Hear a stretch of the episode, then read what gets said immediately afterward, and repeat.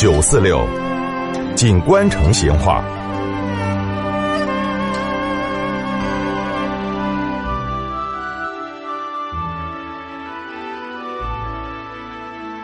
听众朋友，大家好，在我们成都的状元街的这边嘛，有条青莲街，当然这阵已经拆了。它嘛，以前叫青莲巷，是条很偏僻、古老的小巷子。不过哈，你不要看到巷巷小啊，名气大得很哦。好多外地来的文人学士都爱到这条巷巷后头来看一下。为啥子呢？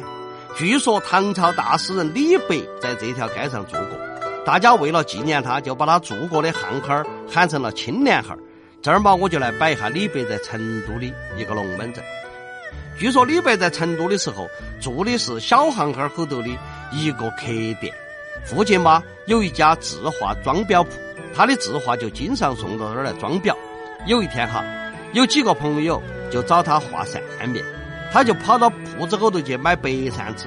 到了字画部，只看到店门紧闭，听到后头有人哭得窝吼连天，这个李白就觉得奇怪。就推门进去一看，看到那个案桌高上摆了灵牌，点了香蜡，一个老婆婆正在哭。李白嘛就上去安慰她。这个老婆婆看到李白是个书生，又知书达理的，就边哭边给他摆，就说啊，她将将去世的丈夫借钱自备了一批白扇子，哪晓得今年子夏天不热，销路不好，眼看到还债的期限就要到了，当家人又死了。他简直就不晓得该咋个办了。李白一听也帮到着急，他看到案桌底下的竹筐后头有几十把已经装裱好的白绫团扇，给那个彩绸腰扇，表工精细，灵清善美，正好画画。他就给老婆婆说：“你不要教，我在扇子上题诗作画，你拿去卖个好价钱，就可以还债了。”李白看到岸上有碧有梅，就决定画水墨丹青。李白啥子人哦？杜比格罗装的尽是文化，这个几五几五就脱手了哦。而且这个几十把扇子没得一把画跟诗是重复的哦。画完了过后，他又摸出一锭银子交给老婆婆，拿起三把扇子说：“老妈妈，你摆出去卖，一把扇子要价三斗米，少了不卖。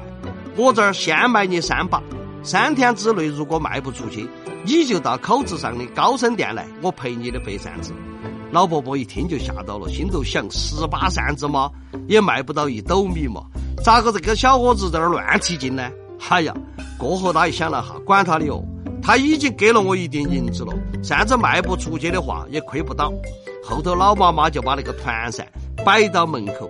哪晓得一下就把过路的人气都过来了，这个一把那个一把，价钱都不讲哦。卖到最后几把，买主席还互相抬起价来了，一把扇子竟然卖到了五斗米。第二天哈，收债的嘛清早八晨就来敲门，看到老婆婆就说：“哎，旧账嘛就算了，你给我几把扇子就要得了。”接到债主屁股后头的买主席千群打浪的也捧起来了。嚯哟，吼起闹起的，要出高价钱要买扇子。从买主那儿，老婆婆才晓得题诗画扇的人是青莲居士。他的画，他的诗，王生大姑息，拿到大把银子都是不容易求得到的。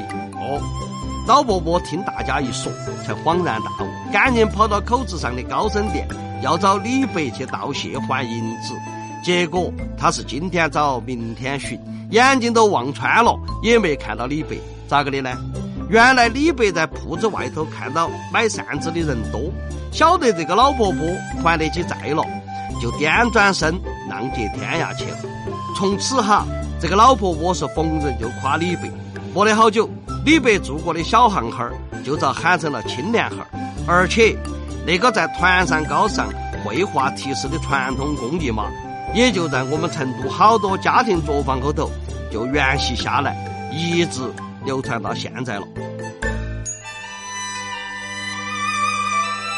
成都的味道，耶，硬是有点长哦。